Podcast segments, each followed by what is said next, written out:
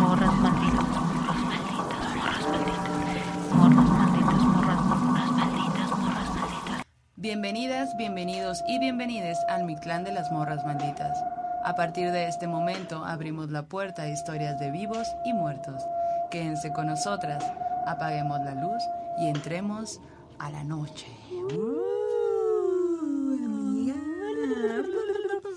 Hoy acá nuestro amigo micrófono también. está Amigo de mentor. Amigo de mentor. Nuestro amigo de mentor, ojalá la gente que nos esté escuchando traiga audífonos para que pueda sentirnos más cerca en su casa, en su sala, en donde sea que nos estén escuchando. Sí. Esto es, nos envuelve y nos mete ahí donde sea que estén ustedes. Oye, qué padre porque ha sido todo un éxito, ¿no? Como que Sí. teníamos mucho miedo. El Sergio, el productor, nos decía, ay, prueben este micro, está bien chido, que no sé qué. De hecho, nos está apoyando hoy acá en la grabación. Y nosotras, qué nervios, y si funciona. A- Andrés, Andrés. No se llama Sergio, perdónanos, Andrés. Y yo de, y ¿de el Andrés así de que manchadas, güey. Sergio es excelente. Ah, es que Sergio, sí, Sergio se... ¡Ah! Qué miedo. Pero. Andrés nos recomendó usar este micrófono y la neta que qué chido, a la gente le ha gustado mucho. Sí, a la gente le ha gustado mucho, fue un riesgo porque no sabíamos si le iban a gustar y queremos decir que no hay un podcast que haya usado este sonido envolvente. Ahí, así como nosotros. Envolvente. Envolvente. De lente. De lente. Eh, hay varias cosas que se han hecho con este tipo de sonido en cuanto a ficción o diferentes cosas, ¿no? Pero no un podcast que es de charla. Entonces, eh, pues qué bueno que les gustó, estamos muy contentos por eso. A partir de ahora lo vamos a empezar a usar. Tenemos algunas ideas que queremos hacer respecto a este, este micrófono, esta Sí. forma. Oye, hacemos un salud para que se oigan nuestros A ver. vasitos. A ver. Saluda ahí en casita también. Salud. Estamos tomando café de, la, de olla que hizo la Yanis con piquete. Con piquete, obviamente. Obvio, porque es noche y hay que tomar. Exacto. Aunque sean las 10 de la mañana, en nuestros corazones es de Siempre noche. es de noche.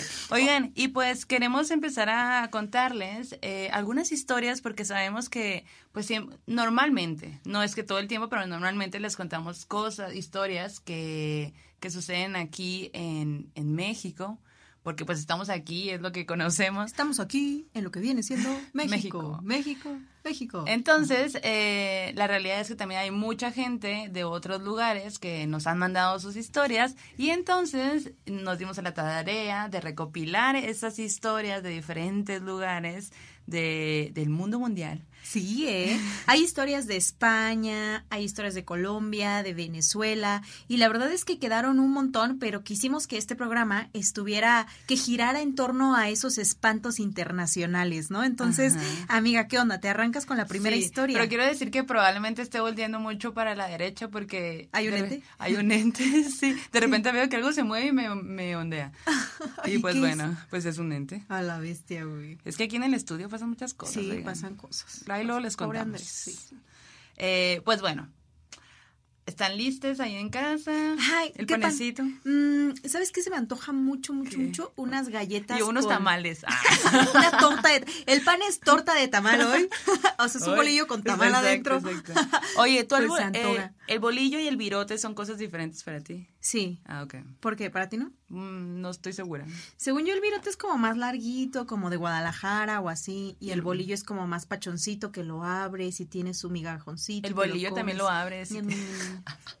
Se me antojó Ah, sí. de- yo de- sí, me, sí, sí me antoja Súper una crujiente, ahí de... Remojar el bolillo recién horneado en café. En café. No, Uf, me eso me recuerda mucho a mi papá. ¿Sí? Sí. ¡Ey! Tu papá. Ah, mi papá. Ey. Ey, sí. Que sí nos escucha. Ay, Sí, don no, señor. Don, don señor Rafael. Don Don, señor Rafa. Rafa. El don Rafa. Oye, bueno, pues esta historia viene, nos las envían desde Argentina, güey. Ok. Me siento muy international. Y nos las envía Marco Manuel Flores. Y chécate este pedo, güey. A ver, a ver, a ver, estoy lista, estoy lista. ¿Estás Ahí va el café, va la torta de tamal. La torta de tamal o de chilaquil. Oh, güey, que haya de los dos, ya quien que elijan Sí, allá. Sí, sí. Sí, sí. Ahí les va. Bueno, ahí la gente de otros países de ¿qué? Torta de chilaquil. Yo también pensé lo mismo y soy de este país, pero en esta ciudad, miren, A lo mejor, si la edición te da tiempo y así, pues poner una foto. una fotito. Pa' que vean qué es. O lo subimos a Instagram, Ajá, para que vayan, vayan a, a las redes sociales. Recuerden seguirnos en redes sociales. Arroba murros malditas. En todos lados del mundo mundial. Bueno, pues Marco nos cuenta que él toda la vida, desde chiquito, desde chiquitito, pues ha tenido este don de lo sobrenatural, de lo otro, así, ¿no? Y él menciona que pues justo lo que nos pasa a, a muchos que nos gusta esto o que tienen este don, pues que con quien no hablas, ¿no? Entonces como que mm, cuando lo llegas a hablar, o no te creen o te tachan de acá de que, "Ah", o sea, como Crazy. que, ajá, de crazy. Ajá.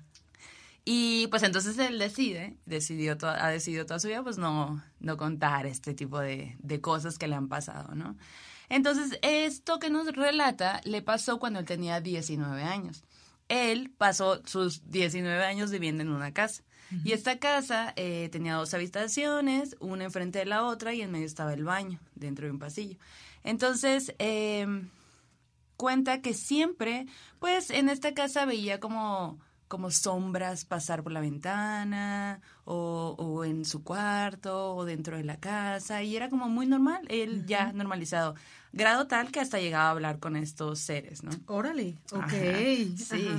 de que, sea, ¿Has visto la sal? ¿qué onda carnal? ¿Te hago un café? ¿Has escuchado hablar de la torta de tamal? ¿Qué cosas Verás que tan lo... raras, no? En México, ¿qué En pedo? México. ¿Has ido a México? Ajá, ajá. Bueno, pues la cosa es que todo bien, así creció, así fue su vida durante esos 19 años. Y pues como te menciono, no, le- se lo mencionaba a ni a su familia, ni a su mamá, ni a nadie, ni a sus hermanos, a nadie. Pues una noche, bueno, más bien un día, eh, estaba él con su mamá nada más, se fueron a dormir y todo normal. Cuando se levantan, eh, este Marco le pues va a la cocina y como siempre dice, ah, pues yo llegué a la cocina y mi mamá ya estaba de que en- sentada, tomando cafecito, ya había hecho el desayuno y no sé qué, ¿no? Y cuando él se sienta, nota que la mamá está extraña, como callada, pensativa o así, ¿no? Y él, pues, ¿qué onda, mamá? ¿Qué pasó? No, no, nada, nada, nada, nada. no te creo. No te creo. Ah, dime, ¿qué pasó? Mm, nada. O, mm, oye, tú anoche, ¿no pasaste el cuarto? A mi cuarto, le pregunta, ¿no? La él- mamá. La mamá Ajá. a él. Y le dice él, no. Y, y ahí es como si la mamá le cambiara toda la cara, el gesto, todo como que se sorprendió, ¿no? Y se queda callada. Y Marco le pregunta de que, ¿pero por qué? ¿Qué pasó? Y no, nada, nada, nada. Y Marco le, se le queda viendo y le dice, ¿qué? ¿Viste un hombre alto como de unos 70 que, que vestía de gris, traía un suéter y así, así, así, ¿no? Esas características. Y la señora se queda helada, así, con los ojos súper abiertos y como que se queda sorprendida. Y le dice, sí, yo lo veo, o sea, yo lo he visto muy constantemente. eh, yo creo que es el señor dueño de la casa. No mames. La señora se quedó así, ¿cómo que lo has visto? Sí, pues lo he visto junto con otras cosas que en algún momento yo creo que te he mencionado que he visto, pero pues como no me crees, pues dejé de decirte. La señora se queda de, güey, qué pedo. Bueno, pues resulta que en esa casa vivían una pareja de viejitos. El señor fallece y cuando fallece la señora se queda sola, entonces se va a vivir a casa de una de las hijas Ok. y renta la casa. Y los siguientes inquilinos fueron ellos. Entonces, cuando, cuando rentaron la casa, ellos podían hacer uso de toda la casa, pero había un cuarto en el patio que no podían usar. Y que la señora les dijo, yo les voy a rentar la casa, pero este cuarto no está disponible. ¿Y ellos por qué? Ah, claramente. Entonces, eh, la cosa es que estaba cerrado, pues no les dieron llave ni nada. Y nunca pudieron entrar. Y él dice como que yo siempre me quedé con la duda de saber si a lo mejor en ese cuarto estaban, no sé, las cenizas del señor o algo. A mí me queda claro que el señor eh, era el dueño de la casa, no era el señor que había fallecido. Entonces dice la señora, la señora le cuenta a su mamá que en la noche despierta y, y ve a este ser al- alto, un- como de unos 70, que está justo enfrente de su cama, que la ve y se acerca a la cama, se sienta en la cama y se acuesta. Y luego se para y se va. Imagínate, pues, ¿no? Entonces la señora dentro de, de entre que estás dormida y sientes la presencia de que alguien te está viendo, de que caminan, de que se sientan, de que se acuestan y todo eso, eh, él, él se queda como, digo, la señora se queda como que no, pues seguro es mi hijo. Eh, estoy entre dormida y no estoy... mm, Ajá, como vino un ratito, ¿no? Ajá, Así como, sí. ajá. Como que a ver qué onda. Sí, sí, sí. Y cuando él le dijo que no había sido él, pues se sacó un montón de onda, ¿no? Bueno, pues la cosa es que la señora se puso así de que a rezar, a bendecir la casa y que no Colgando chiles, ajos, ¿no? Ajos en todos lados. Y que le dijo, mijito, tienes que dejar de ver, o sea, tienes que dejar de... De ver gente muerta. Sí, deja de hacerlo. Y tú, ah, me hubieras dicho más. no sabía que se podía. Ajá. Entonces, eh, pues así, así la cosa con esa familia. No mames. Él obviamente, pues no es que sea magia, no es como que te dice tu mamá que dejes de hacer algo y lo dejas Ya, de hacer, ¿no? o sea, pues, no. Entonces, eh, más bien lo que empezó a hacer él es no volverle a decir ah, nada, como de, ah, si veía algo, pues no se lo comentaba ni nada. Qué pues. loco, güey. Fíjate que me recordó mucho una historia de un compa que la conté en algún capítulo que vivía en, en el centro de Puebla y mucha gente me ha dicho que el centro de Puebla está súper embrujado, güey. Entonces que hay muchas casas muy antiguas, Y eh, coloniales, iglesias, y iglesias como cada cinco cada cuadra casi casi, pero que dicen que las casas penan mucho. Y este compa contaba que eh, en una casa en la que él rentó cuando era estudiante con otros compas, de pronto veían en la noche como en el pasillo o así por fuerita pasaba un viejito, así caminando Ah, súper sí lento, acuerdo, ¿te sí, acuerdas? sí, sí. Y que un día le cuentan a la señora de la casa y la señora, que ya era una señora grande, les dice, ay, sí, es mi papá. sí, ya se murió hace muchos años, pero era médico, ¿no? Y todas las noches daba su recorrido, ¿no? Como Ah. hacia su consultorio que allí seguía también montado. Lo mismo que tú cuentas de esta historia, ¿no? Como un cuarto donde a lo mejor estaban todas sus memorias, sus cosas, ¿no? Y la familia en este como que deseo de preservar su memoria dice, ok, dejemos este cuarto como con sus cositas. O imagínate que estuviera momificado el domingo. A mí momifique. Déjenme sentado en mi escritorio. O imagínate que no era él y era otra. El diablo, Mm. el diablo, güey. Pero él dice que a él no le daba miedo. O sea, Ok. que no le generaba una, una sensación de Fea, temor pues, ni ¿no? nada. Ajá. Lo que sí es que a la mamá sí, pero pues si la mamá no está acostumbrada a, a sentir o a ver o tener ese tipo de Claro. energías alrededor, pues claramente algo nuevo te asusta, Sí, ¿no? A todos nos asusta lo nuevo. Si de repente hablas con lenguaje inclusivo y la gente se asusta, imagínate.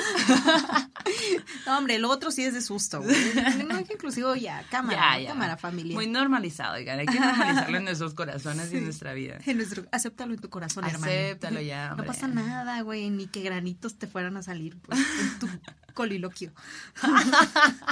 ¿Qué? Ah, bueno. granitos en el coliloquio. No mames, tus expresiones de tía, güey. Güey, bueno, ok, ya. Oye, pero había otra historia. Sí. ¿Quieres contarla o quieres que cuente yo una y luego la cuentas? Eh, ¿Sí? ¿La ¿Qué? quieres que...? Pues, bueno, la cuento. Sí, sí, está buena, es ya que estamos encarreradas. Bueno, esta historia la manda, eh, la manda Julián directamente desde Colombia. Colombia. Así hay que anunciarlas. Sí, va, va, va. Bien, bien, bien, bien, bien, bien, bienvenidos. Ah. No, no. Bueno. Bueno, esta historia la manda Julián desde Colombia y nos dice que, que pues que nos escucha, que le gusta mucho nuestro proyecto, muchas gracias. Gracias. Y bueno, esta historia que nos cuenta nos dice que le pasó a los seis años. Uy, súper chiquillo. Uh, sí. Eh, él dice que él, cuando era chiquito, eh, escuchaba, escuchaba, digo, cuando era chiquito vivía en casa de su abuela, junto con o sus tías y otros primos y todo el show, ¿no? Entonces, eh, pues imagínate, güey, una infancia donde vives con tus primos. O sea, a la madre, así que jugar Suena como todo el día. divertido. Súper divertido. Pero, pues, obviamente había reglas. La abuela, pues, era como que, ok, pueden jugar y hacer su desmadre, pero limpian. Sí. Limpian después y quiero todo ordenado y así, así, así. Ah, bueno. Entonces, era la regla de la casa. Entonces, los niños sabían que eh, si jugaban, tenían que limpiar. Y pues ahí pasaron un día, así que un día cualquiera, normal, eh, estaban jugando Y de pronto, pues, una de las tías le llama a los primos. Y de que, ah, pues bueno, los primos se van, no sé, de que vénganse a comer, no sé. Ajá. Y ya se van, ¿no? Y él, pues, se queda, pues, recogiendo, terminando de acomodar todos los juguetes y todo. Y dice que de la nada empieza a sentir como este chiclosito sobrenatural que aparece Mm. así en el ambiente y todo, pero es la casa donde ha vivido seis años, porque tenía Sí, seis ¿no? años, ¿no? O sea, es una casa que nunca le había pasado eso y de repente empieza a sentir este chicloso sobrenatural que lo absorbe y cuando voltea se da cuenta que hay una mujer levitando que sale de la puerta, porque la puerta estaba cerrada, pero sale de la puerta ajá. de uno de los cuartos. La, este ser tenía, dice que era muy bonita, que era muy bonita, que era muy blanco, como muy resplandeciente y todo. Tenía un vestido blanco, largo, no, o sea, no tenía piernas, flotaba. Y, y dice que se le quedó viendo, ¿no? La mujer. No. Ah, él a él, ella. él a, él a ella, la mujer. La mujer estaba como que iba hacia su camino, o sea, como que, ah, ok, salió de un lugar, iba hacia otro lugar. No viéndolo directamente ni nada por el estilo, pero él estaba como, no mames, que no me haga nada, que no me haga nada, o sea, petrificado de que no me haga nada, que no me haga Sí, nada. sí, sí. Y la mujer así que pasó, sale y recorre como que todo el pasillo hasta que entra a otra puerta y la traspasa así. En, en ese momento, cuando ya dejó de verla, porque estaba tan asustado que siguió el recorrido de esta mujer, entra a la pared, digo, a la puerta, y cuando ya se va este chicloso sobrenatural, él sale corriendo y va con su mamá y le cuenta. Obviamente dice que la mamá no le creyó. Típico. Típico. Hay que empezar a escuchar a los hijos, oigan. la neta. Y la mamá se dice, no, no, soy de palo, Sí. tengo orejas de pescado. Pero Dice que él no volvió, eh, ah, bueno, dice que la mamá le cuenta que después de que le, pues obviamente la mamá nunca le creyó ni nada, ¿no? Sí, sí. Pero que la mamá le cuenta que dura, después de que le pasó eso, él duró como un mes o más tiempo en el que no quería despegarse de su mamá, o sea, ni para ir al baño, de que ven, ven, ven, ven. Güey, Así que ven para acá. Sí, güey, pues es que tiene seis años, obviamente, Sí. qué pedo. Dice que no volvió a ver a la mujer, eh, pero ya de grandes le contó esa historia a la prima. Y resulta que la prima le dice, güey, yo también la veía. Cuando No éramos mames. niños yo también la veía. Pero pues son estas cosas que no cuentas porque te van a tachar de loco, pues, o de loca. Entonces como que nadie contó y resulta que más miembros de la familia que vivían en esa casa en algún momento habían visto a la señora. La prima en específico dijo que la había visto varias veces en la ventana, viendo como hacia el paisaje, haz de cuenta. Y es una situación bien extraña porque al final, si, si bien eran niños, y obviamente por eso también puede ser que les haya asustado, pero pues nunca, nunca fue aterrador, o sea, no las atacaba, no atacó- nunca atacó a nadie, solo estaba ahí y rodaba la casa. Qué loco, güey. Me recordó al personaje fantasmagórico de La Casa Nueva de Amparo Dávila. Ah, que sí. Vayan a ver ese cuento, lo recomendamos hace unos episodios, pero también me da mucha nostalgia, ¿no? Porque pienso que, que era una presencia, así como nos la cuentas, como que siento que había una tristeza arraigada allí, ¿no? Que algo, o sea, imagínate que a lo mejor una memoria muy feliz también pudiera amarrarte a un lugar Sí. después de la vida, ¿no? Y también a lo mejor era, por como la relata, a lo mejor era un ser muy, muy antiguo, o sea, Ajá. de muchos años que, que vivió, habitó ese lugar y que conforme fue pasando el tiempo, el lugar fue cambiando, pero el ser no se fue. Claro, ¿no? Y así como que la añoranza de otro tiempo te hiciera quedarte allí, ¿no? No sé, ¿qué piensan ustedes? Me encantaron estas dos historias, güey, de casas Casas. internacionales. International Ghost. Oye, pues también, ¿has escuchado hablar de los Momoy? No. ¿Ustedes han escuchado ¿Qué hablar es? de los Momoy? Pues fíjense que acá en México y en el capítulo que hicimos con Fepo hablamos acerca de aluches, de duendes, de gnomos, ¿no? Como estas apariciones en el pueblo le- en el pueblo de mi familia les dicen ratitis a los duendes, ¿no? Y Naila Soto nos mandó una historia desde Venezuela, güey. Guau.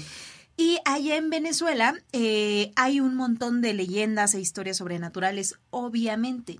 Y una de ellas es de los Momoy. Los Momoy, pues son como sus duendes, ¿no? De Venezuela. Entonces, eh, nos dice Naila, hey morras, pues yo escucho el podcast, me gusta, también soy amante de las historias na- sobrenaturales. Y ella es ingeniera, güey, es como técnica en algo extraño. Pero de esa gente que trabaja mucho. De esa gente muy inteligente. Bien cabrón. Ajá, exacto. Entonces cuenta que ella por su trabajo en una ocasión le tocó hacer una inspección en un municipio de Buenas de Venezuela que se llama Boconó. Ok. Eh, que esa ciudad es conocida como la ciudad jardín de Venezuela, súper hermosa, como con unos paisajes súper cabrones. Estuve viendo unas fotos, de hecho hay fotos que ella nos comparte para esta historia que ustedes verán sobre los eh, Momoy, pero ahorita. Y ahí también en esa zona unas lagunas súper hermosas, es un sitio turístico impresionante. Y lo que ella cuenta es que, bueno, pues ellas tenían que hacer como que este trabajo y se reunieron un equipo de tres eh, ingenieras y un ingeniero que tenían que ir a hacer esa inspección, inspección a Bocono. En esta, en esta ciudad es muy conocido que en muchas construcciones hay como que figurillas de madera o esculturas que son justo de estos duendecitos. Los momoy están como representados en muchas partes de la ciudad, ¿no? Ajá, ajá. como de que la ciudad de los duendes, podemos Sí, qué decirlo, ¿no? ajá. Y están bien bonitos, güey, tallados en madera y todo. Y bueno, pues ellos llegan a la inspección, se fueron en la tarde y dijeron, ¿qué les parece si nos quedamos a dormir porque no estaban tan lejos? Y mañana temprano empezamos nuestra inspección, todo relax. Todos dijeron, va, va, va, va, va. Y la gente que les iba a recibir en Boconoy les dijo, ok, mire, en Boconó, perdón, eh, les dijo, vénganse, este, acá hay como un cuarto, se pueden quedar, es un hostelito o un así, ¿no? Y ellos, va, llegan, eh, se instalan, dejan sus cosas y se van a cenar, ¿no? Y en la cena empiezan a, obviamente, porque banda maldita son, a muy técnicos, muy ingenieros, pero dijeron, güey, hay historias sobrenaturales por aquí. Claro. Típico, güey, Ajá, típico. claro, claro. Y no esperaríamos menos de ingenieros, por por supuesto, también. Ya nos, hemos- ya nos ha dicho la historia que son los que más ven cosas. Pero bueno, entonces cuando están en la comida y todo como que en la cena más bien platicando y todo, les dice eh, la morra que estaba eh, allí, Annie. Sí, acá hay muchas historias, güey. De hecho, pues los momoy son muy, son muy conocidos, ¿no? Que son estos duendecitos que se aparecen. Pero también dice, hay una laguna que es la laguna de agua negra, ¿no? Laguna negra le dicen, ¿no? Y esta laguna tiene una leyenda muy interesante porque dicen que hace muchos años, y si tú buscas las fotos, güey, se ve la laguna como si el agua, no de aguas negras, sino una laguna negra, güey, Negra, misteriosa, así como locochona, ¿no? Locochona. Entonces lo que les empezó a contar esta Annie es que allí en esa laguna, que tiene muchas leyendas y muchas historias, una de las leyendas que se cuenta allí es que hace muchos años se había ahogado una niña Mm. de rizos como amarillos, un vestido azul y que a veces se aparecía, ¿no? Y que a veces también en esta laguna se formaba como un montículo en el centro de la laguna que se movía de manera extraña, ¿no? Y que mucha gente, como es un lugar turístico y también místico, Sí. mucha gente va a ver qué encuentra, va a ver qué pasa o va a echar desmadre. Y dentro de la gente que va a echar el desmadre y que va como a burlarse de la zona, les llegan a pasar cosas feas, como que les avientan piedras, los corren, o de pronto de la nada empieza a caer un aguacero terrible, güey, ¿no? Y ellos así de, ¿qué onda? ¿En qué momento empezó a pasar todo esto? Y bueno, pues ya entrados en esa conversación de la laguna, de los momoy y de las leyendas que había allí, todos dijeron, pues, ¿por qué no vamos? Ay. Y Lani así de, no, ya es de noche, el otro día. ¿Qué van a hacer a esta hora por allá? No, pues vamos, o sea, vamos con respeto, pero vamos, pues, ¿no? Nos da la curiosidad, ya estamos aquí, mañana trabajamos todo el día, ¿qué tal que no nos da tiempo, pues? El caso es que acordaron que sí. Sí. Agarran la camioneta porque iban en, en, su, en la camioneta, el vato, que era el único técnico que iba con ellas, era el que estaba manejando, las morras se suben y llegan al lugar, güey. Se estacionan y todo el vato acomoda el carro como para que pudieran irse muy rápido, salir muy rápido de allí. Y se bajan las morras. Y esta morra maldita que nos cuenta la historia dice, güey, a mí me encanta tomar fotos. Entonces yo lo que hice fue empezar a tomar fotos. Pero dice cagadamente, todas mis fotos, dice como que salían como con, con, como Con circulitos. Ustedes van a ver las fotos ahí. Como que ninguna foto le salía bien, güey. ¿no? Y ella así de, pero ¿por qué? O sea, si es de noche, si todo. Sí, soy una profesional de la fotografía. ¿por En celular? Ah, y aparte, y aparte era de noche, pues. Era de no- no noche, había- lo que te iba a decir. Igual y un reflejo ahí del sol, o qué sé. Mm, mm, mm. Era de noche. Y se empezaron a tomar fotos ellas también y como que de pronto fue así de, no, güey, o sea, como que no me salen, no me salen. Y esta morra, en el afán de, pues, que se clavó tomando fotos en el lugar y que sí se sentía una vibra diferente, güey, y extraña, se empezó a alejar un poquito.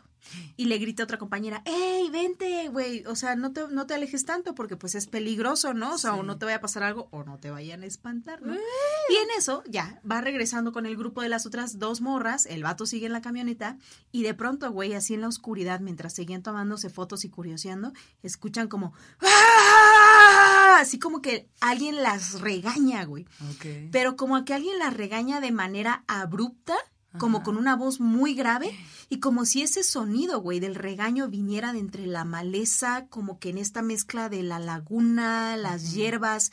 Pero cuenta esa morra, güey, se los estoy escribiendo y tengo la piel erizada, güey, porque no había manera De que hubiera de que hubiera alguien más que nosotros en esa zona, güey.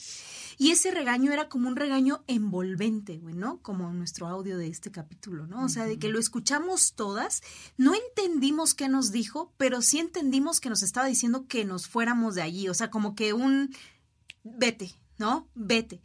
Las tres así paralizadas por el miedo, pero súper espantadas también, dijeron, ok, es momento de accionar. Se van corriendo hacia, hacia la camioneta, se suben, güey, y se van a como del lado izquierdo de los asientos en la parte de atrás, las tres, ¿no? Y se orillan así como, ay, no, aquí quedémonos. Y le dicen al vato, arráncate, vámonos, vámonos. Y el vato, ¿qué está pasando? Porque el vato se había quedado escuchando música o así en el carro. Pues él dijo, ustedes ahí diviértanse, Ajá, yo acá me quedo. y el vato, ok, ahí voy, ahí voy. Prende el carro, a- arrancan, güey, y cuando arrancan, la puerta del auto del lado derecho que se abre como si lo hubieran abierto Súper con fuerte, violencia, güey. No. No. como de que se quedó abiertita y que se les abrió, Ajá. porque eso puede llegar a Sí, pasar. claro, y ajá. más en una situación así en la que pues estás espantado.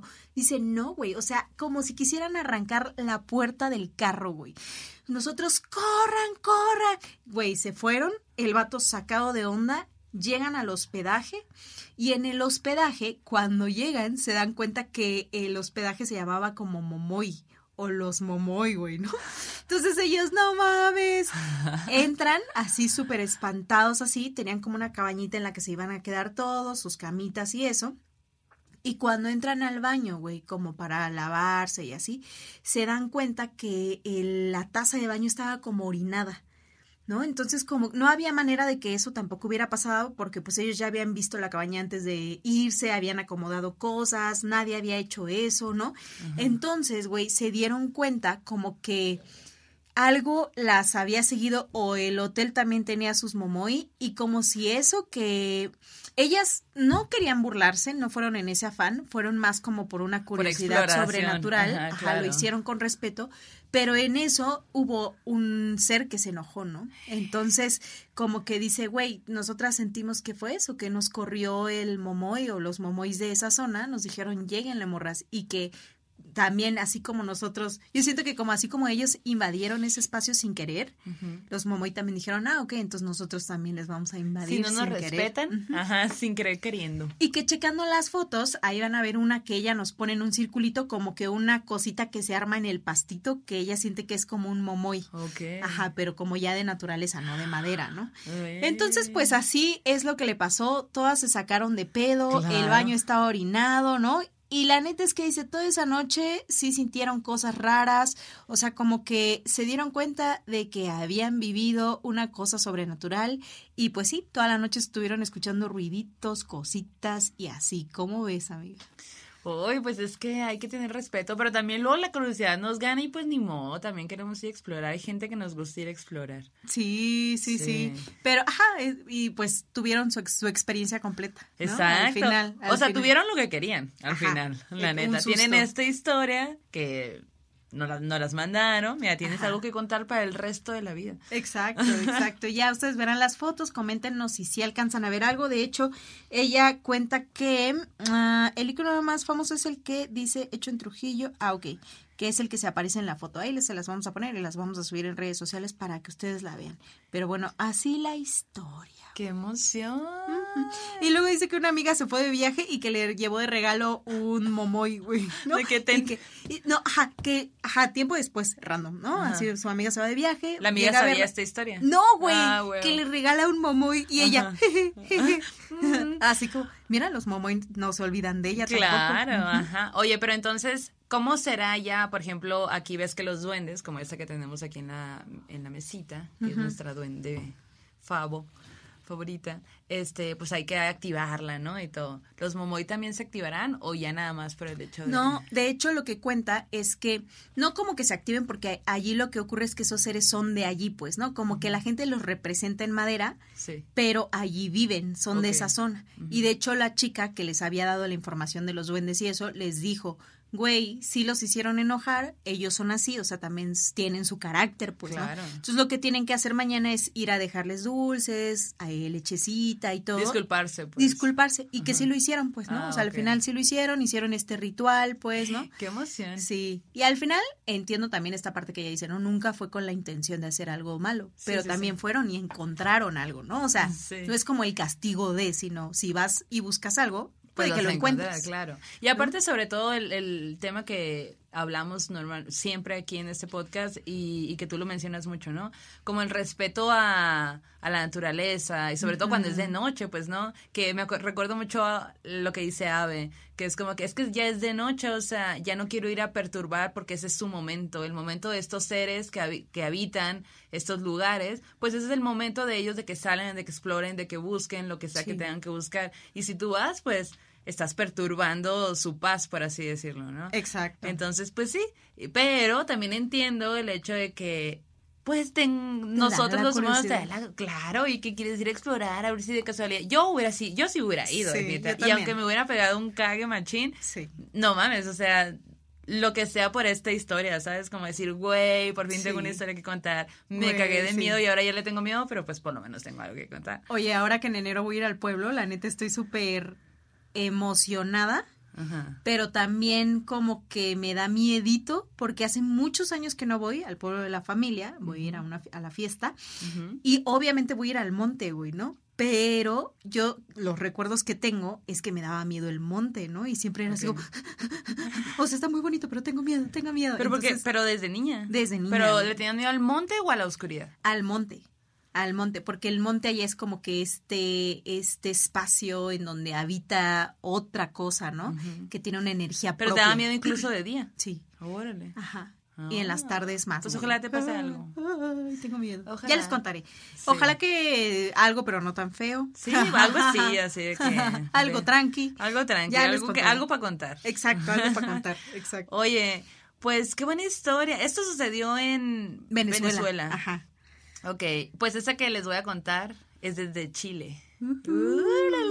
Qué emocionante, güey. ¿Cuántas Qué chido, historias? ¿no? Sí. Sí. Bueno, pues esta historia nos las manda la Isa, la. Isabel. Ok, ok. Y está bien interesante esta historia porque resulta que ella, cuando era chiquita, tenía como alrededor de 8 o 9 años, nos cuenta que su mamá era asesora del hogar.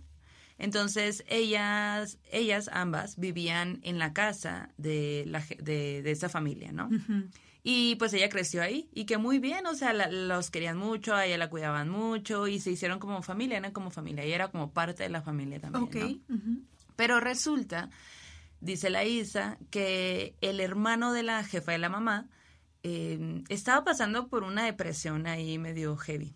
De- dice que el señor era fotógrafo y que, y que empezó a, a, pues como que su les empezó a ir mal, pues, ¿no? Económicamente y, y él no sabía cómo, cómo hacer, o sea, cómo salir de esa depresión. Entonces, eh, dice que, que a ella le contó su mamá que llegó un punto en el que el señor les decía que pues estaba pensando en ya colgar los tenis, machín, porque pues No sabía cómo salir de ahí y que pues ya, o sea, como que había agotado todas sus pues posibilidades, no sé, ¿no? Y la señora le decía, no, no, ¿cómo crees? Ni se te ocurra. Y así como intentando, pues, aliviarlo un poco y todo, ¿no? Eh, este señor, eh, él ella dice que actualmente ella tiene 31 años y pues eso fue hace 23 años. Entonces, obviamente, eh, ir a terapia y este, te- este tipo de cosas, pues era un tema súper tabú. Sí, sí, sí. No como ahora que todos o la mayoría o los que tienen la posibilidad, pues somos pro terapia y lo dice viva la salud mental y pues sí, la neta que viva la salud mental. Hay que cuidar, recuerda que en cada canasta básica en la medida de sus posibilidades. Entonces, pues lamentablemente el tío Pato, pues un día sí lo hace. Y aparte de que el tema ya es horrible, fue horrible porque lo hizo en su casa y sus hijos lo encontraron. No, güey. Sí, eso está bien fuerte, güey. Entonces, eh, ella recuerda mucho al tío Pato porque pues la quería mucho. Dice que como era fotógrafo, cada vez que iba a, a, la casa de su hermana, pues, y donde estaba ella, pues, eh, le tomaba fotos, le, re, le llevaba regalos, como que era una buena persona, solo Sí. que a lo mejor no supo lidiar con eso que estaba viviendo en ese momento y pues... Claro. Y no tuvo la, el apoyo necesario Claro. como para poder Ajá. salir de eso, ¿no? Entonces dice que ella lo recuerda con mucho cariño porque al final todas las fotos que ella tiene de su infancia son fotos que él le tomó. Wow. Y, y lo que está un poco triste, que lo entiendo perfecto, es que eh, pues como era el fotógrafo, no había fotos de él. Entonces no tiene un recuerdo de él en fotografía. Qué rudo. Ok, ok. Bueno, este es el- este como contexto, ¿no? Pues entonces haz de cuenta que la jefa de la mamá tenía una hija, la, ¿cómo se llama? Mm, Babe. Y resulta que la hija estaba preparando su examen de grado para ser abogada. Entonces estaba así de que súper, de que, ah, tengo que estudiar y bien metida y todo eso, ¿no? Y ella era una niña. Entonces como que Babe le, le tenía prohibido de que, güey, no hagas ruido, no, No juegues, respires". no respires. y luego ella dice como que, qué simple, no, no, o sea, yo era una niña, no me dejaba jugar. Pero pues ella tenía tanto estrés. Y que, la niña pues, con su piano. Nomás tengo mi pianito Una eléctrico. batería. Una batería. No la dejan aún hacer libre. Tantito ruido. Pues el caso es que dice que, que ella sabía que Babe estaba estudiando, ¿no? Entonces estaba jugando como le- alejada de ella, pues para poder hacer el mínimo ruido que pudiera. Y dice que recuerda mucho ese día porque era un día lluvioso. Y de pronto escucha el timbre. Y pues eh, imagínate, estar en una casa de niña, eres la única niña, nadie te está peleando, tú nada más puedes jugar sola.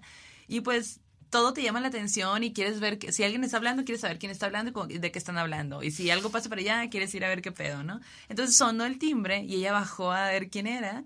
Y cuando baja, ve a Babe estudiando en, en la mesa y que ella está sentada y está estudiando y ve a un señor sentado enseguida de ella. Ella lo ve de espaldas. Dice que eh, era un señor que... ah, déjame te lo escribo. Güey. Dice que estaba sentado eh, de una manera como muy eh, interesante, que traía un traje verde eh, y que estaban todos en silencio, que estaba como con las piernas cruzadas y eso le pareció muy interesante a ella, así como que, ah. Y el señor tenía las manos eh, puestas en la mesa y tenía un ramo de flores, pero no estaban hablando. Entonces Isa, pues como que dice, ah, mm, pues es un invitado, X. Ya, ¿no? Se sube, se pone a jugar, chalala. Y, mm, y ya. Después dice que se, se puso a ver la tele y todo, o sea, como que ya hasta dijo, voy a hacer ruido, ya hay, ya hay visitas, voy a hacer ruido, no me importa. Y en la noche, cuando ya todos se, se sientan a cenar, y ya llega de que la mamá y la, la jefa de la mamá y la Babe y ella y así, pues ella, pues niña curiosa y todo, le pregunta a de, oye, ¿y quién era el señor que estaba, que vino, o sea, ventaneándole? ¿no? De Ajá, y imagínate "Oye, hubiera sido el eh", galán, güey. Sí. y la mamá le tenía prohibido tener, no, sé, y uno tú- nunca sabe. Ay, güey, una vez a mi mamá se le bajó la presión de que yo tenía un noviecito. No, no un noviecito, sino que me mandaron una carta, imagínate. Ay, no. Una- Se le bajó la presión. Señora, basta de ridículo. ¿Qué? Güey, qué pedo. Ajá, a ver, ok. ¿Cuántos años tenías? Como 15, 16. Ah, no, sí. tampoco era tan una No. carta, Pero en una carta pueden ser otras cosas. Eso de haber pensado tu mamá. Te voy a decir acerca del SAT. Ah, No, sí, ay, de una vez. Ah, de una vez. Bueno, pues el caso es que ella pregunta, ¿no? De que quién era esa persona. Entonces, eh, ella mm, se saca de onda, Babe se saca de onda y como que hace gesto de ¿qué? Y, y ella le, le contesta, sí, pues eh, el hombre este que, te, que traía un ramo de flores y que tocó el timbre. Y dice, morras, neta que ella, o sea, me miró con cara, o sea, que distorsionó su cara de, ¿qué me estás hablando, güey? Si yo estuve sola todo el día, o sea, ¿qué pedo? Y ella de que, güey, mm, pero yo lo vi, ahora este señor así, o sea, bueno. Eh, la Babe le dice, morra, yo te creo, la neta yo te creo, pero no menciones esto. No estaba la mamá, no estaba la jefa de la... De la Ah, ok, ok, ella no estaba. Eh, no menciones esto eh, porque se- vas a asustar mucho a mi mamá. No lo menciones. Y acababa de, tenía meses de que el tío Pato había fallecido. pues. No. Entonces como que, pues, ella niña chiquita dijo, bueno, pues ok. Entonces, para no hacerle larga la historia, resulta que la persona que tocó el timbre y que vio sentado era nada más y nada menos que el tío Pato. No. Y el traje con el, sí, el traje con el que lo vio era el mismo traje que él usaba para ocasiones especiales. Y el mismo traje con el que lo enterraron. Ya ella, o sea, de eso se cayeron en cuenta ya que ella, pues, en ese momento Contó. empezó a contar y pues estaba ahí la mamá y Babe y le dijeron, ah, creo que es, creo que es el tío Pato, ¿no? Y eh, dice que Babe le dice, güey, fíjate que cuando tú me... con-" Porque tiempo después volvieron a hablar de eso. Sí, sí. Y le dice la Babe de que cuando tú me contaste eso, yo me asusté porque justo cuando yo estaba estudiando para mi examen, yo tenía, o sea, yo olía mucho a flores ¡Ay, se me puso la piel chinita! y me, me sentía acompañada. Sentía que ahí había alguien en el lugar. Y cuando tú dijiste eso en la cena, yo me saqué un putero de onda. No mames. Porque me quedaba claro que yo también lo había sentido, pero tú lo viste y yo no. Ajá. Entonces, Güey. la Isa dice como que yo siento que mi tío Pato pues me quería mucho, entonces fue su manera de despedirme, de, de, de despedirse de mí, como dejándome verlo, aunque fuera pues por lo menos por atrás, pues no, porque no le vio la cara ni nada. Y, y dice que a la fecha pues se acuerda mucho de él, a veces sueña con él, que tiene un cuadro que el señor hizo y pues que lo quiere mucho y que lo aprecia mucho y que lamenta mucho el hecho de que pues haya terminado así, ¿no? En una circunstancia pues que no podía pues de una forma mm, superar o no tenía la herramienta, ¿no? Como Sí, las herramientas, claro. Pero qué bello, ¿no? También. Y qué nostalgia, ¿no? Sí. Como... Y aparte, pues, porque ella menciona como que ella fue muy feliz en Sí. esa casa y todo. Y hace la pregunta de que qué loco que yo de niña lo vi. No tuve miedo ni nada. O sea, para mí fue algo como, pues, normal. Era una visita. Ella pensaba que era una visita. Entonces, como que ella hace la pregunta de que, ¿por qué será que cuando, va- conforme vas creciendo, dejas de ver o pier- vas perdiendo poco a poco esa percepción Sí. de, de poder ver algo, no sé. Qué loco, güey. Sí, ¿no? Como que te vuelves más adulto y menos perceptivo de o más bien, cosas. quiz- ajá, también voy a tirarle un poco eh, a, a la escuela. A lo mejor y también conforme vas estudiando cosas te van diciendo qué cosas son de verdad y qué cosas no, entre Sí. comillas de verdad, pues, ¿no?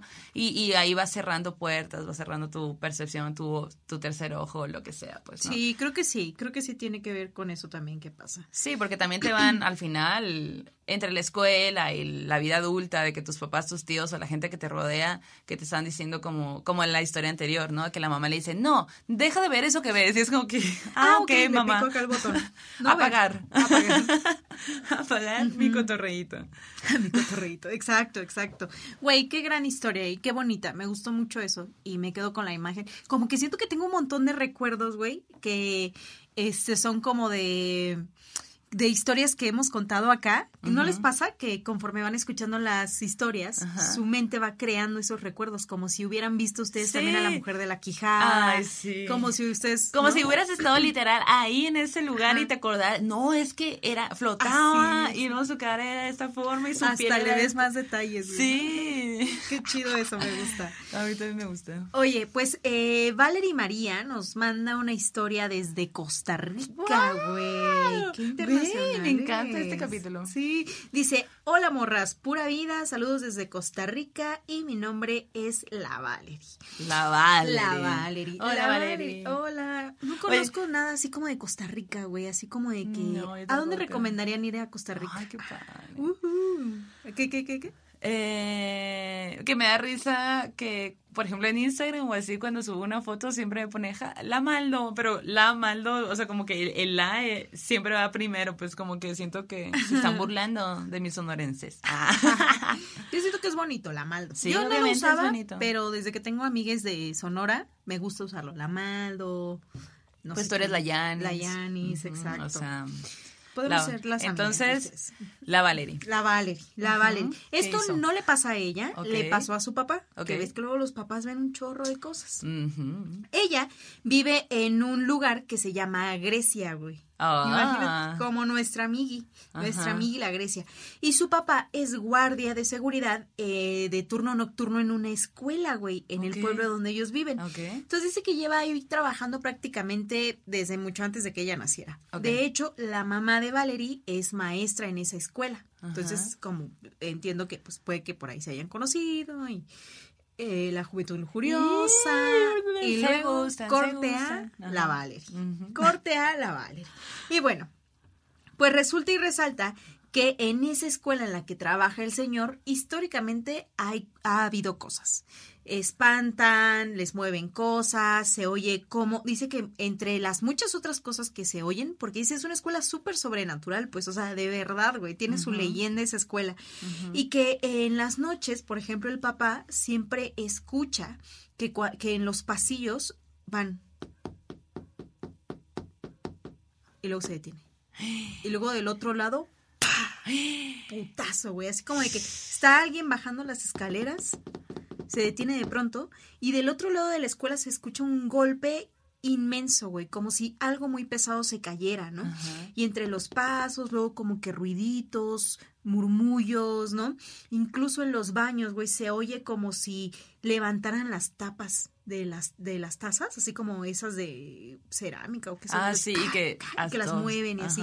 ¿no? Entonces, toda la- todas las noches. Dice ya, güey, la neta yo no sé cómo es que mi papá soporta trabajar así y en esas condiciones, ¿no? O sea, él, la neta es que siempre ha estado allí y siempre te cuenta las cosas, no, mira, noche, no sé qué, o que cuando se sienta en un lugar, siente que a la par de él se sienta otra persona, Ah. como que este airecito o así, como que esta vibra la tiene también. Ajá. Y bueno, entre esas cosas, esas son muchas de las cosas que pasaron. Ay, bueno, y cuenta, güey. De hecho, una vez mi papá pidió vacaciones y entonces el guardia de la, del día lo cubrió en la noche unos días. Y pues no aguantó, güey. Que como a los tres días el señor dijo, no, yo ya no puedo venir de... O sea, muchas gracias, pero no. Prefiero que no me paguen. Prefiero que no me pague. Ajá, y su papá así como Pero de de, "Ah, miedo. débiles. Ajá. No mames. Sí, sí, y el papá así de, mira, carnal, no te soportan, diciéndole al fantasma casi, casi, ¿no? De que ya son compitas, pues. Ajá, güey, pero súper denso. Y bueno, esto que es muy fuerte, como de lo más fuerte que este señor le pa- eh, a, que, a, que a su papá le pasó, Ajá. ocurrió cuando ella también estaba estudiando. Ajá. Cuentan que eh, en la escuela empezaron a sentirse muchas más cosas y que un día un alumno dijo que en el barandal que daba como que hacia el exterior de la escuela había visto como a un mono, como a un chango. Pero dice ya, güey, en esta zona no hay changos. O sea, no hay como este tipo de fauna. O sea, sí, tal vez más allá, pero no tan cerca, ¿no? No cerca. Y que allí, eh, acá como dice, me recuerda mucho a lo que ustedes dicen, nahuales, ¿no? Que son estos seres que se transforman y así. Acá a este tipo de seres se les llama monas. Órale. Ajá. Y cuenta que, Monas. que mientras que unos dijeron, ok, son estas monas, como que son seres que se transforman, su mamá dijo, no, es una bruja, güey, es una bruja, porque había asustado al niño, o sea, no solo lo había visto, sino que había asustado a este niño. Y ya, como que la morra que nos cuenta la historia dice, bueno, yo creo también que se tropicaliza un poco, ¿no? Porque a lo mejor aquí, que sí hay monos en la zona más adelante, pues a lo mejor es como el contexto, ¿no? Mientras que Sí. ustedes allá lobos o perros, ¿no? O así, bueno, cada quien su fauna y sus fantasmas. Exacto. Cada quien sus seres. Ajá. Cada país sus seres. Exacto. Y su papá en ese punto sí se espantó, porque dijo, ok, si yo vivo estas cosas de noche, todo bien, porque solo estoy yo. Pero cuando están los niños de por medio, Sí, eso no. ya los pone en riesgo, ¿no? Y qué culero que los niños estén viviendo este tipo de cosas sobrenaturales. Claro.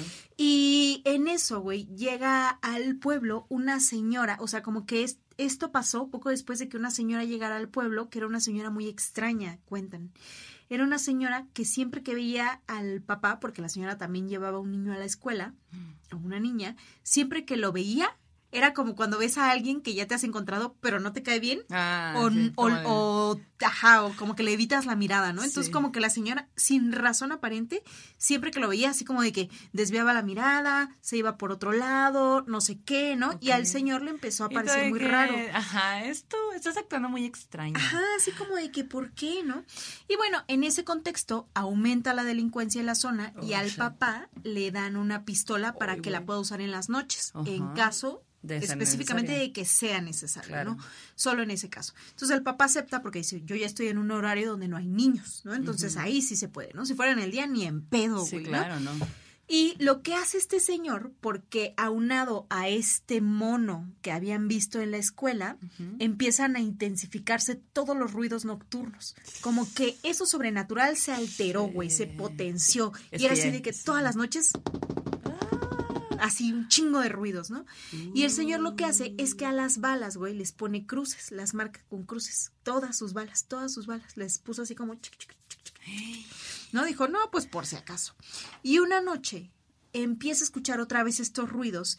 Escucha en el barandal que había como este ruido justo en el barandal donde el niño, días antes, había visto a este ser animalesco que estaba allí. Y pues este güey súper asustado tira unos balazos, ¿no? Así como pa, pa, Para a esa dirección, Ajá. ¿no?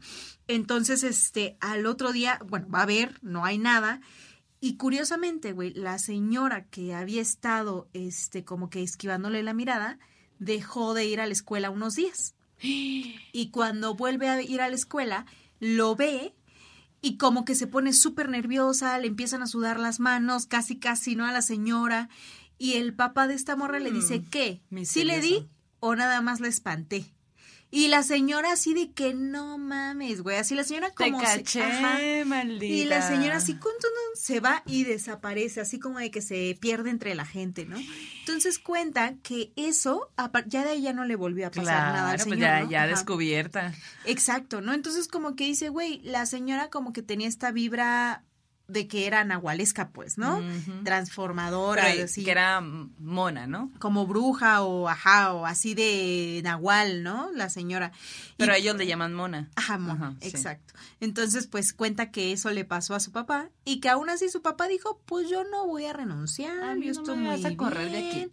Ajá, y me da mucha risa porque la morra ya después de que nos cuente esta historia dice, pues esa es la historia de hoy. La próxima dice, les cuento más de una vez de que a mi papá lo persiguió una bruja en el bosque y mi papá viene encabronado que la va a buscar a su casa. Ah. Sí, de señora, ¿por qué me anda usted molestando, señora bruja?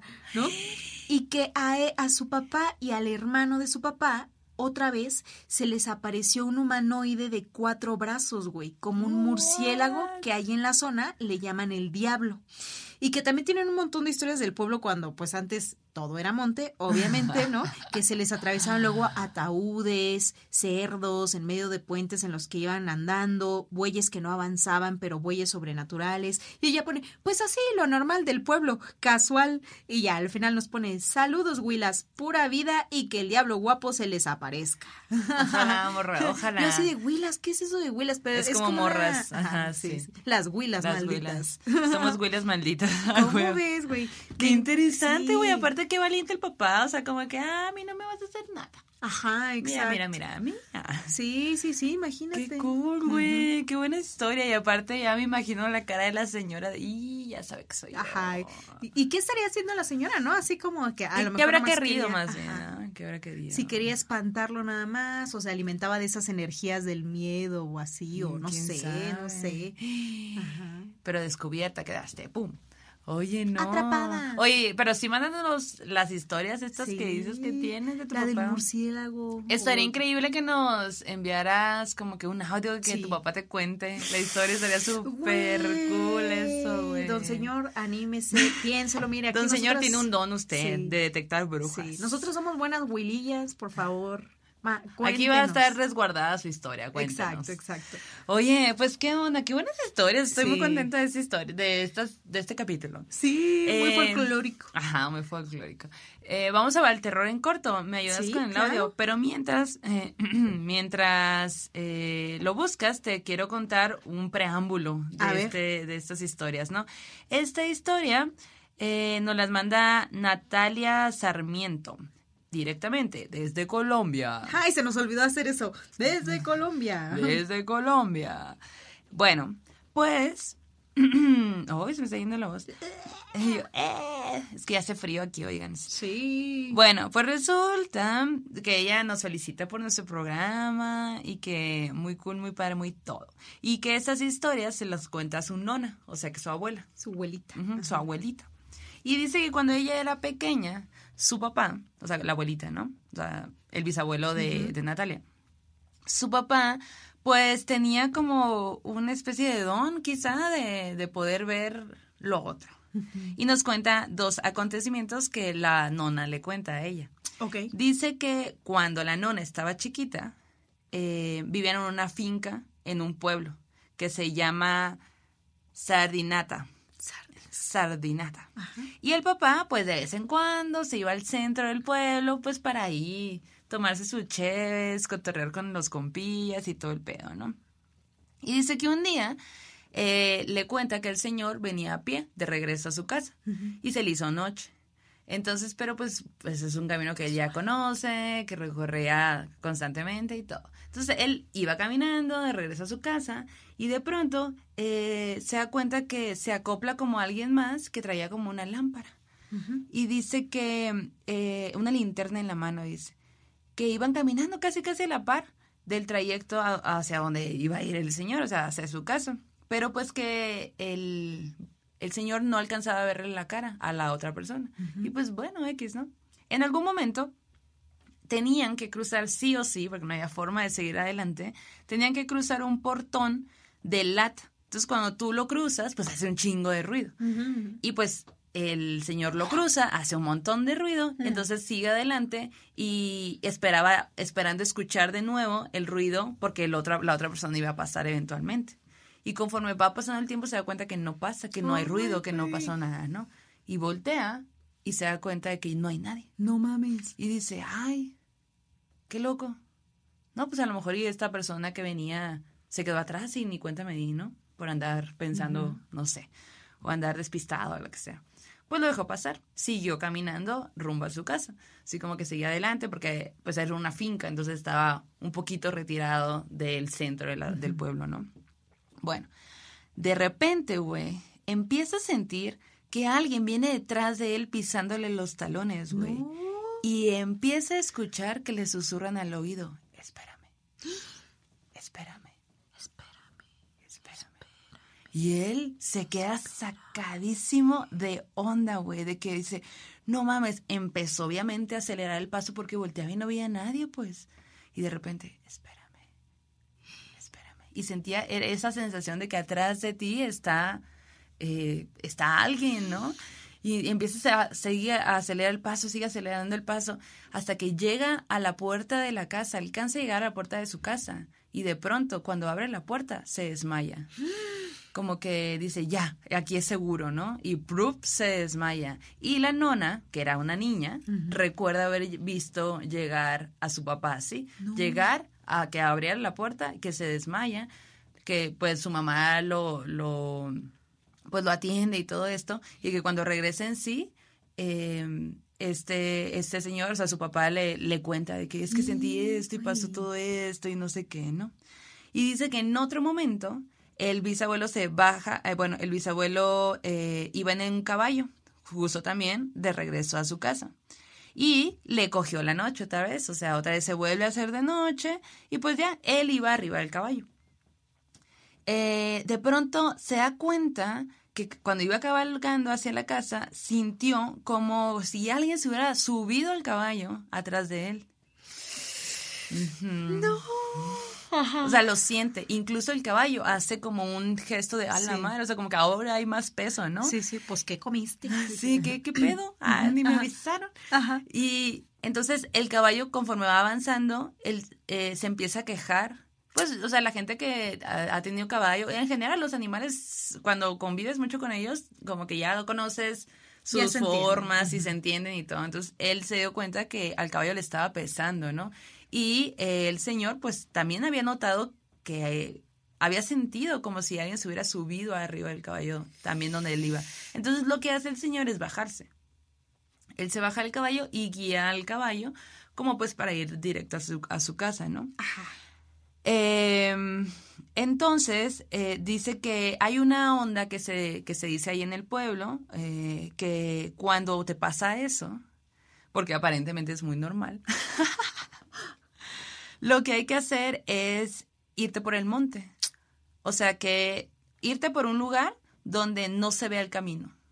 Qué loco. Ajá. ¿Por qué? Pues no explica para qué, no Como para que no te agarre el diablo. más bien para que este ser o este ente se baje, se vaya. Ok. Como que no, no vea el camino, el camino y a lo mejor se distraiga Sí. y busque o quién sabe, la verdad no lo explica. Pero pues bueno, esa es una creencia y el señor pues obviamente se, cuando se baja del caballo y lo agarra, em- se sale del camino y se va hacia el monte. Y dice que efectivamente cuando ya no se ve el camino, esa cosa que tenía el caballo arriba se fue. Santa cachucha. Y dice que obviamente que llegó eh, a la casa, estaba así como que súper asustado, súper espantado porque él sentía eh, pues el chicloso sobrenatural, Claro. sentía el, el peso del caballo, sentía como que el caballo le estaba pesando también y él cuando se salió del camino sintió como cambió todo. No. Como que el chicloso le envolvió y luego ya no. ¿Qué tal, eh?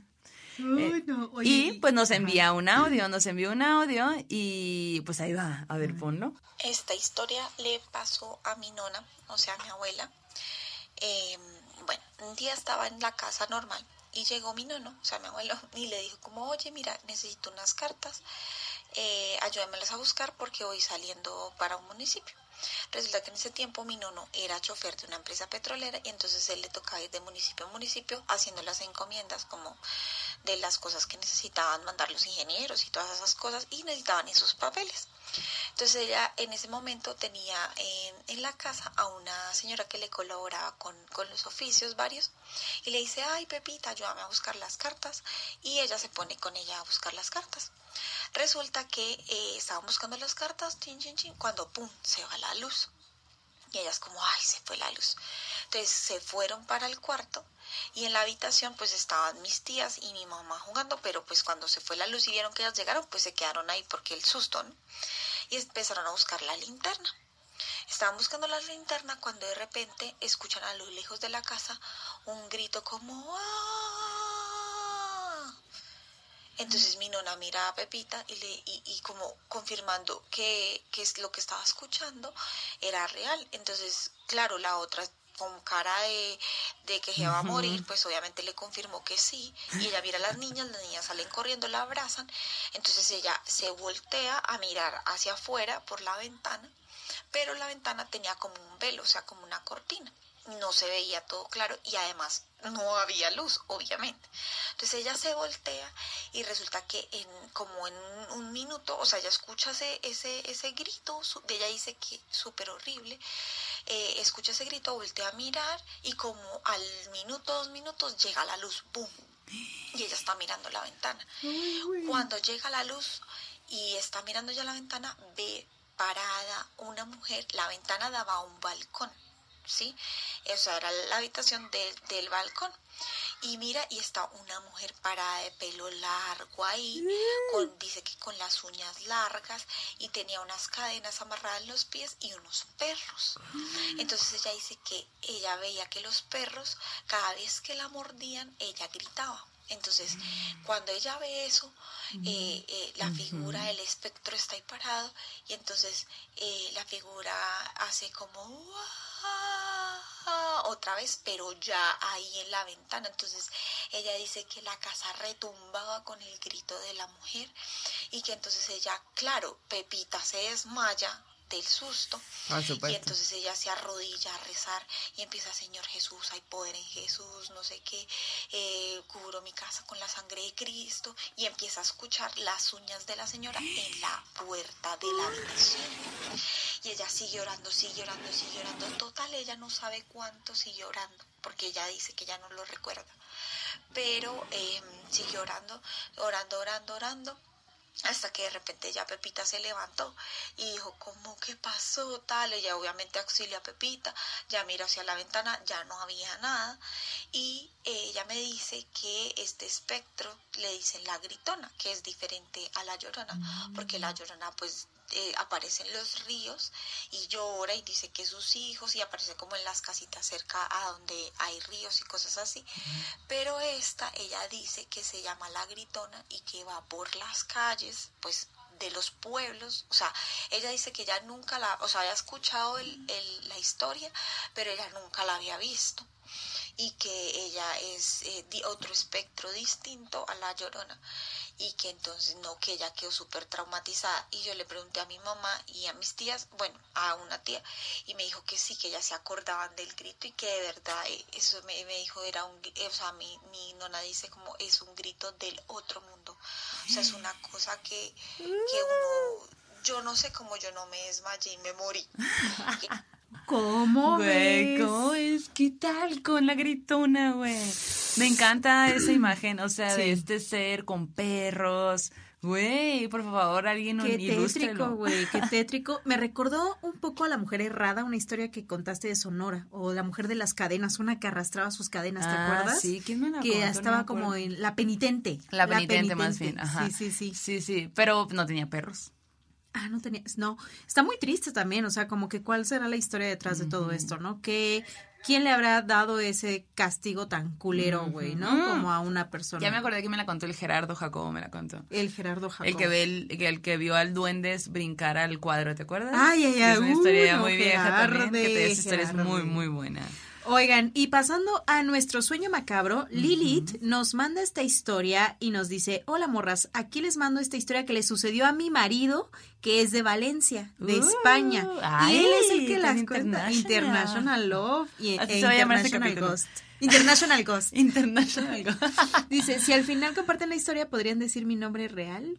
Ah, podrían, oh, que lo chinga. Podrían no decir mi nombre real y yo, ¿Otra vez? María Luisa Fernández Pérez. La no. Yanis haciendo lo mismo otra vez. No, sí le puse Lilith. Muy la bien, Lilith. muy bien. Gracias y espero pronto enviarles más audios. Escuchemos lo que nos cuenta el esposo de la Lilith.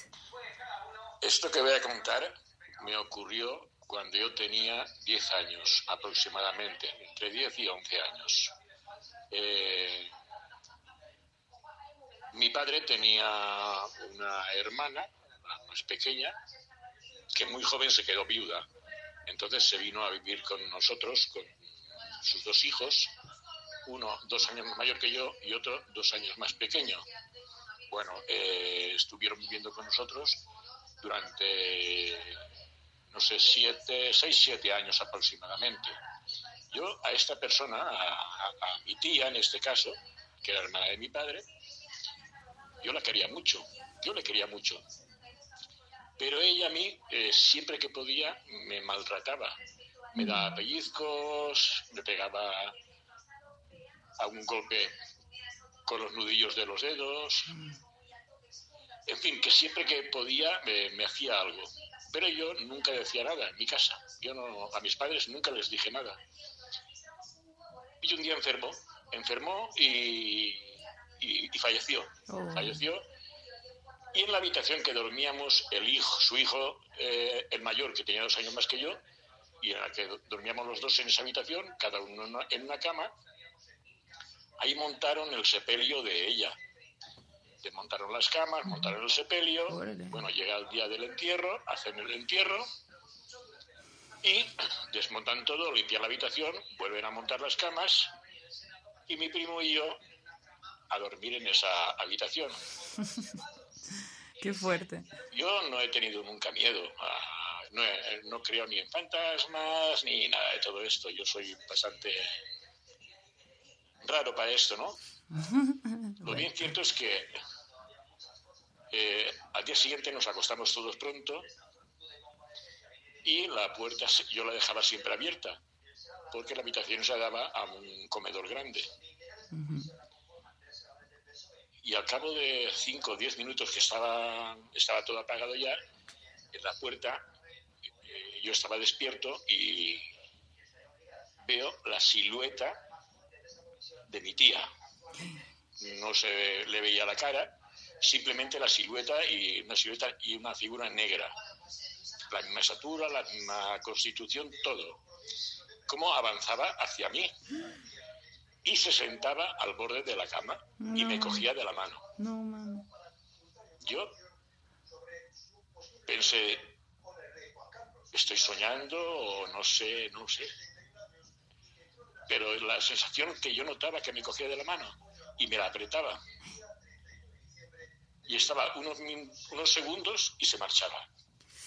Yo al día siguiente me levanto y no digo nada a nadie.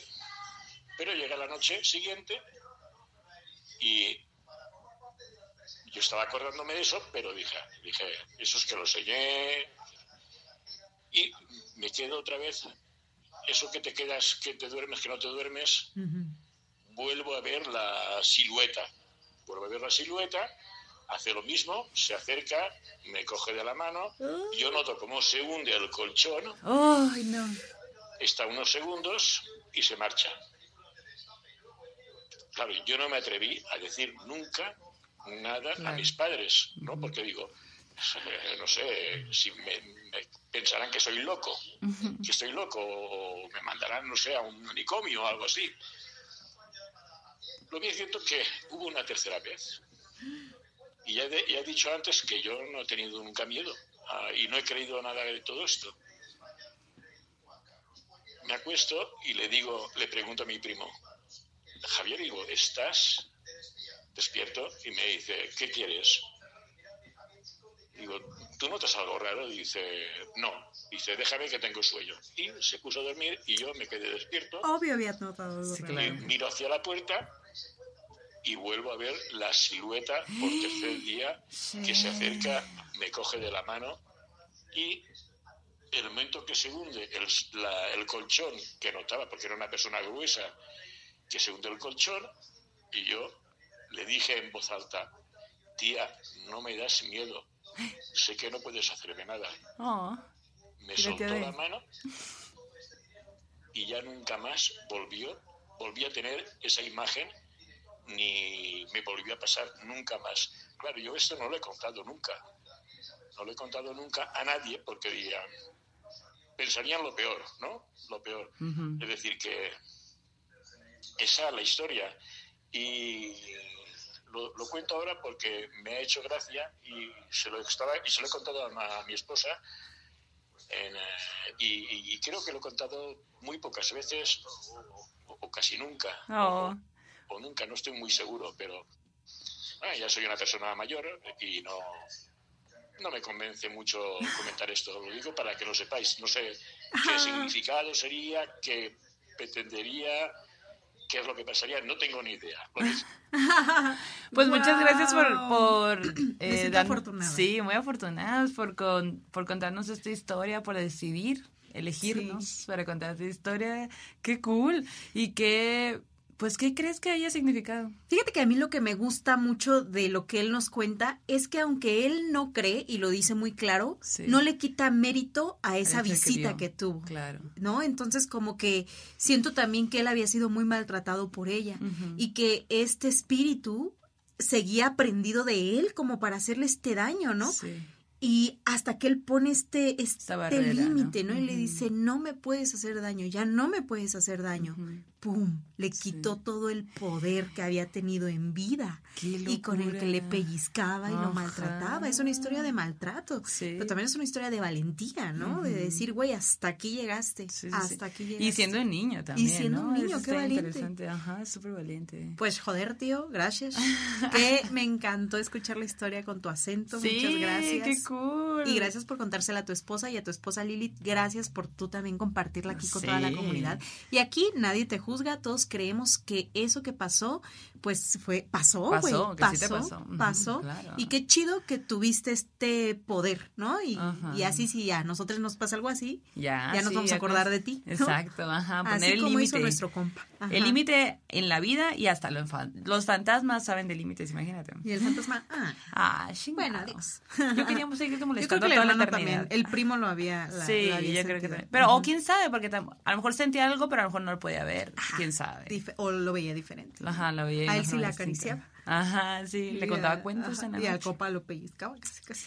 Uy, oye, pues en el arte terror, uy, te voy a hablar, les voy a hablar de la una de las artistas más importantes del arte contemporáneo. Janis, yo no sé si tú te acuerdas que hubo un momento en Bellas Artes donde había una escultura de una araña gigante. ¿Te acuerdas? ¿Sí te acuerdas? Pues esa escultura es de Louis Bourdieu. Louis Bourdieu. Esta morra, güey, es una artista y escultora francesa que se nacionalizó estadounidense. Ok. Nació en 1911, allí en las Francias. En las ya, ya Francias. que andamos muy internacionales. Con su sol. la Francia. Muy internationals. Eh, y pues bueno, es muy conocida, se hizo muy popular porque por esa escultura de la araña, de la mujer araña. Eh, esta escultura se llama Mama. Ok. La Y- de la araña. La de la araña. Ajá.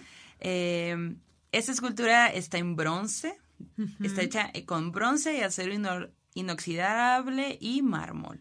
Pesa 22 toneladas, güey. A la bestia, güey. No más. 22 toneladas y mide 10 metros de altura y 10 metros de diámetro. Ok, o sea, es gigante, oigan, Sí, es sí, sí. gigante.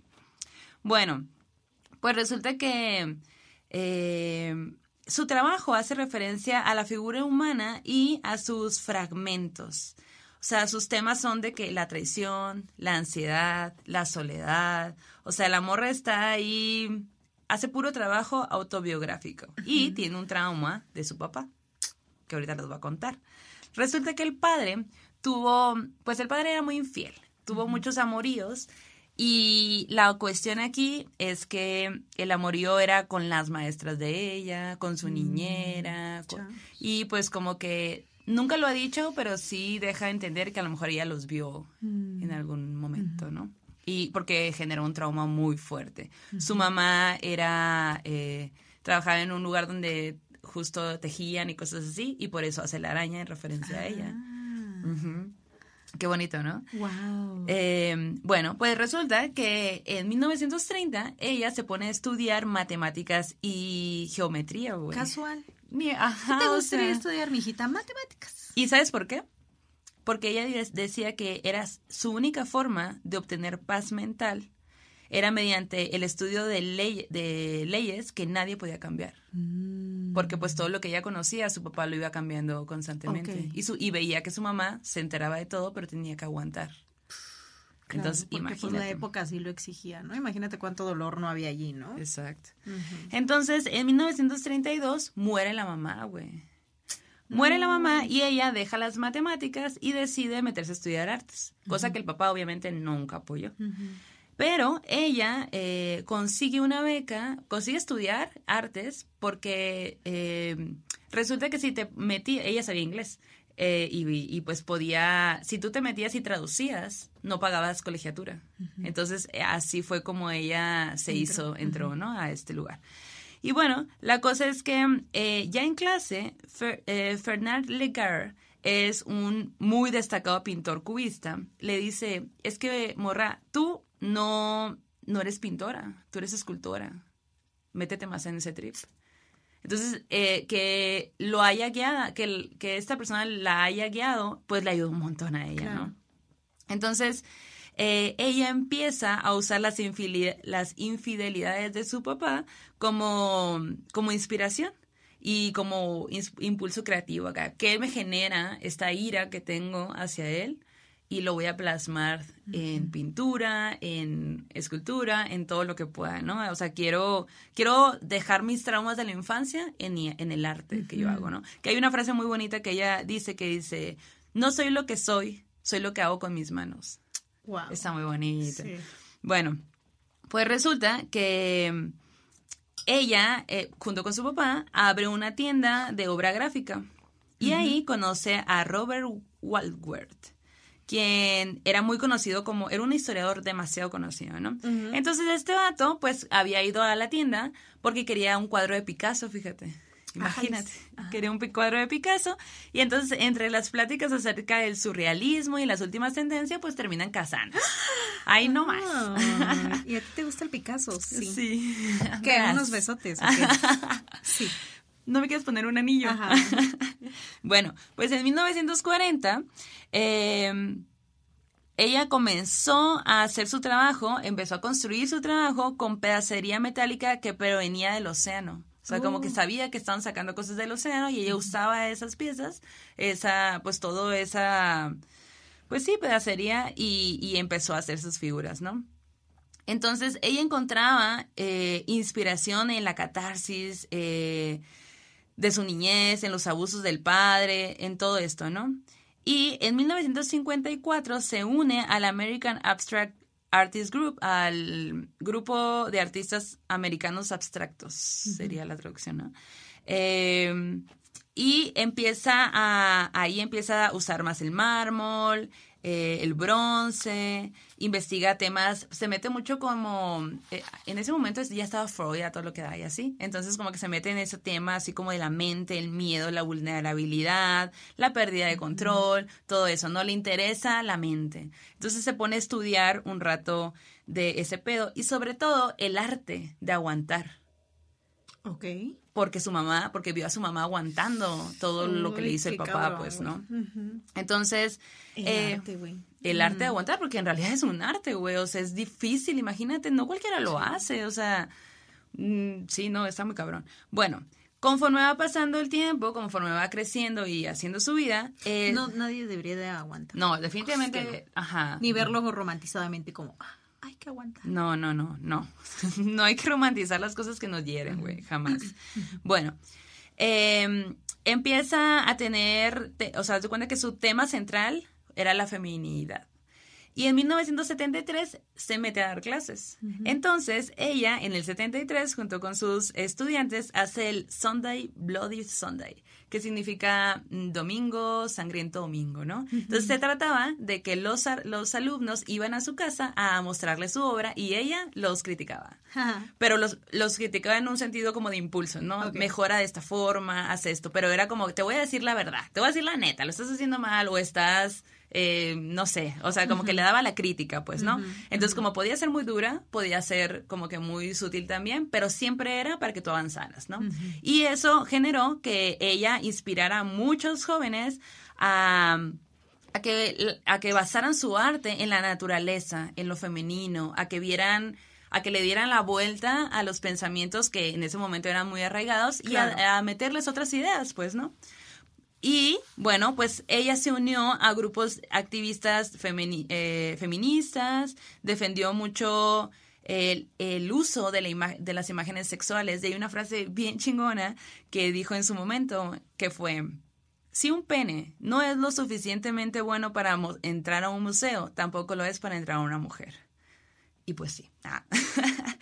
Entonces, en 1973 muere el esposo y ella pues entra en una, pues ahí, pues una depresión ahí medio heavy. Y hasta mm, en 1980 empieza a hacer obra transgresora, influida por el feminismo también, ¿no? Y en, en el 82 expone en el Museo de Arte Moderno en Nueva York, que eso ya es como que algo súper importante, ¿no? Ya, ya tener un espacio en este lugar. En el 92 hace eh, La Araña, que se llama Mamá, Maman. Y en el 2004, eh, esta pieza, porque bueno, no es que la hiciera en un año, o sea, era gigante, ya les dije las dimensiones, entonces le tomó mucho tiempo. En el 2004 la expone y ganó, o sea, batió todos los premios, ganó en todos los lugares, así como que estuvo roda, rodea, o sea, como que se fue moviendo en Europa, Estados Unidos y así, y ganó todo. Imagínate cómo haber sido mover esa pieza de Estados Unidos a Europa. Qué chido, No, qué loco. Ajá. Entonces, en el- a partir del 2010, ella empieza a usar su arte para hablar a favor de, de la comunidad LGBT. Y, y ella dice también como que todos deberíamos de tener derecho en el 2010. Todos deberíamos de tener derecho a casarnos y hacer el compromiso de amar a alguien para siempre porque es hermoso. Porque pues también venía de una de una onda donde su, pues, su papá siempre fue infiel y todo eso, ¿no? Entonces como que le parecía que el hecho de que alguien diera ese compromiso de amar para siempre, pues era como que wow, qué cool. Sí, ¿no? era algo que ella no conocía, ¿no? Como, o bueno, que sus papás no habían conocido. Su mamá. Su mamá, sí. Sí. Y ni su papá, porque tampoco lo conoció. O sea, Sí, no, pues estuvo haciendo otras cosas todo el tiempo. Entonces, eh, pasó el resto de su vida eh, como que luchando a favor de los derechos de la comunidad LGBT. Y en 2011, güey, eh, su, su pieza de la araña se vendió en 10.7 millones de dólares, güey. Wow. Wow. Que es un récord para una obra en subasta y el precio más alto pagado por el trabajo de una mujer. Wow. Wow, Qué chido. Ajá. Ella murió el 31 de mayo eh, del 2010 y sus últimas piezas fueron realizadas una semana antes de que ella falleciera. ¿De qué murió? Eh, no lo sé. Ok. Pues ya estaba muy grande también. Eh, y en 2011 es donde se vendió la araña. sí, un año después de que ella falleció. Cámara. Sí. pues ya sabes, ya Ah, hemos hablado la mucho raza, de que pues hay que hay que ver y, y aplaudirle a los artistas en vida, güey. Sí está chilo en muerte, pero en vida para que de Está verdad vean los, fru- los frutos de su arte, Claro. ¿no? Porque no es no es fácil vivir del arte, así que pues hay que apoyar. raza. Oigan, y como estamos muy internacionales en este capítulo, fíjense que hace tiempo empecé a ver una una serie de cuatro historias en Netflix que se llama Historias de Fantasmas. ¿Por qué me gustó? Porque son historias hechas en la en el contexto de la India con directores indios. Entonces, eh, son cuatro thrillers, se llama Historias de Fantasmas, ustedes entran ahí al Netflix y así lo buscan. Son thrillers cortitos, como de 30 a 40 minutos, lo cual también está chido. Y los directores son Soya Akhtar, eh, Anurag Kashyap, perdón si no lo pronuncio correctamente, Divakar Banerjee y Karam Johar. Y el caso es que estos güeyes, que Qué son como su- nombres, sí, ¿no? son como compillas, Ajá. ya han trabajado juntos en otros proyectos y de hecho e- hicieron uno que se llama Bajo el hechizo del deseo, que son igual historias que giran en torno a la visión de las morras en la India sobre el amor, las relaciones, ta, ta, y estuvo nominada al Emmy. Dicen, entonces agarran estos güeyes y les dicen, vénganse ahora sí a contar historias sobrenaturales y hay cuatro historias cortas que están bien chidas, güey. Bueno, unas gustan más que otras dependiendo de qué tipo de so- cosas sobrenaturales te gustan, pero la primera es de una enfermera que está cuidando a una abuelita que vive sola, ¿no? Pero de pronto, güey, como que empieza a sentir que si estamos solas, hay algo más aquí en esta casa, está ocurriendo algo más. Otra de las historias es sobre un pueblo, güey, al que mandan a un viejito, a un viejito, a un señor, como hacer labores de educación y todo, ¿no? Pero estos pueblitos que están perdidos en las zonas más rurales de lo más rural de, pues, algún, de alguna ciudad. Y cuando llega este señor, se da cuenta de que el pueblo está como abandonado como vacío, güey. y, ella, y él así como de, ¿qué, qué está pasando? Y de pronto, güey, se encuentra con unos niños que le dicen, eh, güey, es que algo se comió a la raza, güey. Algo pasó Sí. acá muy raro. No te sé Cáele, decir cáele qué. a investigar. Ajá. También hay otra que sobre, que se llama La mujer pájaro y los polluelos, que es sobre una historia de una morra que está embarazada, Ajá. que está cuidando al hijo de su hermana que falleció y el hijito de su hermana empieza a tener como sentimientos, pues como a los niños luego de, es que estás embarazada, me dan celitos, ¿no? Así, Ajá. pero todo eso empieza a tornarse como más y más tétrico y la morra empieza a tener visiones súper creepy, güey, que están relacionadas con un ave. Entonces son cuatro historias, hay otra más, o sea, ustedes véanlas a su tiempo, yo no las he visto todas de jalón, de hecho estoy así como de que eh, vi una, luego otra, luego otra, historias de fantasmas, vayan a verla, comenten cuántas brujitas le dan ustedes, Yay. cinco brujitas, cuatro brujitas, tres brujitas, vamos a postearla y también cuál historia les gustó más, ¿no? Y si conocen a más eh, creadores de la India, creadoras, que, que hagan terror y que esté chido, pues que pasen el dato también. Recomienden, recomienden. Oye, pues qué padre, qué padre programa. Sí. Estuvo muy padre. La gente que esté fuera de México eh, o que sí, pues que nos escuchen de otros lados, mándenos sus historias. Acuérdense que el correo es morrasmalditas.gmail.com. Nos pueden encontrar en todas las redes sociales. Estamos activándonos en TikTok, oigan. Sí. Así que vayan a, a seguirnos en TikTok, también como Morras Malditas. En todo, en todas las plataformas estamos así. Y pues, ¿qué onda? Pues yo estoy también en Instagram como arroba darkcornbeauty, o sea, chulada de maíz prieto. Y acá andamos international. Pero el arroba O es- arroba Janis Mérida con doble N eh, de Yanis y con J y doble A al final. Lo más difícil del mundo, Yanis. Sí, es que no había usuarios. Yo me acuerdo que estaba buscando y decía todo usado, usado, usado. Y yo, ¿qué? ¿Hay más gente que se llama Yanis o qué? Ah, pues, ¿cómo la ves? ¿Cómo ves? Y a mí me encuentran como Maldo Maldita también en todas las redes sociales. Y pues bueno, pues cerramos el círculo. Cerremos este círculo. Gracias por habernos contado sus historias internacionales. Hay muchas más, por supuesto. Haremos un segundo capítulo si ustedes quieren. Díganlo ahí en los comentarios. Compartan, comenten, denle like antes de irse.